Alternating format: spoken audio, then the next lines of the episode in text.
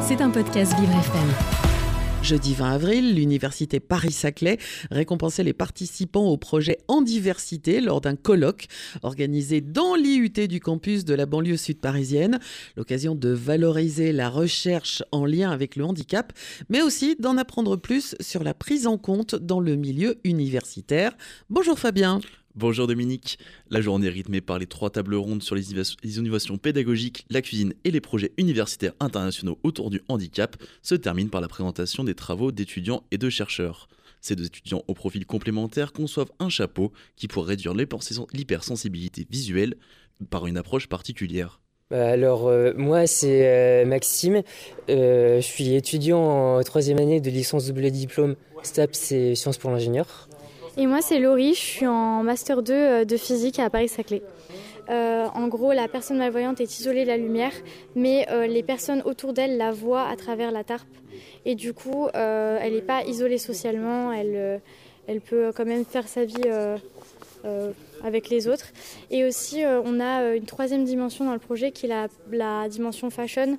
En fait, on, la troisième personne de notre projet, elle est en BTS de mode, elle s'appelle Flore.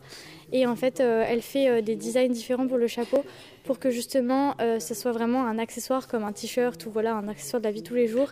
Hélène Bonneau, une des, une des organisatrices, semble fière d'avoir pu rassembler chercheurs, enseignants et étudiants de partout en France dans l'amphithéâtre flambant neuf de l'IUT. Je suis enseignante chercheuse en informatique à l'IUT d'Orsay de l'Université Paris-Saclay et je suis référente handicap et aussi je suis chargée de mission handicap pour toute l'université Paris-Saclay sur les questions de numérique, d'innovation et aussi le handicap euh, des personnels. Donc aujourd'hui on est au colloque en diversité hein, qui réunit des acteurs de toute sensibilité autour du handicap.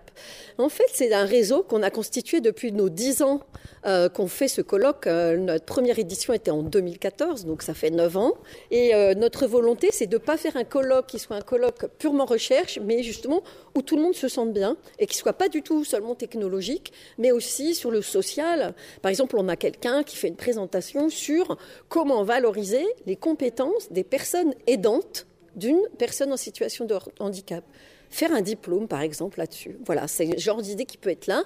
Et puis, on va avoir des choses hyper pointues. Le sujet de thèse, c'est euh, de faire un système de pointage pour des personnes aveugles par le son comment on peut les aider à trouver la cible. Donc, soit pour faire du tir à l'arc, soit aussi pour des jeux vidéo, parce qu'il a dit qu'il était très euh, gamer.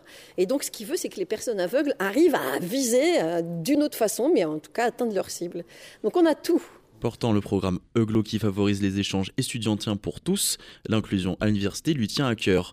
Invité à intervenir, Odile Bronchin, enseignante-chercheuse en neurosciences et référente handicap de l'université Paris-Saclay, semble enthousiaste vis-à-vis de ces innovations, mais pointe certains points noirs prioritaires pour l'accompagnement du handicap à l'université.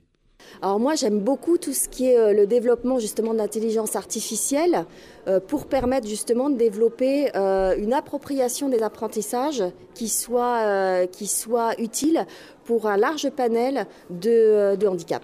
Donc je pense que c'est quelque chose que, que, l'on pourrait éventuellement développer davantage et utiliser. Je vais être très cash, il manque des sous. Il manque des sous. Je pense que la volonté profonde et se dire qu'on on, a tout à gagner à inclure le plus en plus de personnes, ça c'est assez consensuel. Maintenant, ça demande euh, du développement, euh, de la mise en place de structures. Par exemple, euh, on a encore des bâtiments qui sont peu accessibles aux étudiants en situation de mobilité euh, réduite. Il manque des, parfois des ascenseurs, il manque parfois des ouvertures assez larges. Il manque donc il manque voilà quelques des, des, éléments qui feraient que notre université soit soit permettre au plus grand nombre de s'y déplacer facilement. Et puis aussi, euh, peut-être gérer un peu mieux la grandeur de notre université, c'est-à-dire que quand on a des étudiants qui doivent se déplacer d'un endroit à un autre et parfois sur de très longues distances, on ne pense pas toujours que certaines personnes vont avoir du mal euh, à simplement gérer d'un point de vue stratégique leur déplacement à l'intérieur de notre université. Donc elle est très grande, elle offre beaucoup de possibilités, mais le revers de la médaille, c'est comment faire pour que tout le monde puisse s'y déplacer correctement. Les volontés sont présentes, mais il manque encore quelques financements pour les voir se matérialiser. Et je peux rajouter que était présent à, cette, euh, à ce colloque Pierrick Courillo, président et fondateur de Handicap, République et Société, qui est un think tank extrêmement actif sur le handicap. Merci Fabien. C'était un podcast Vivre FM.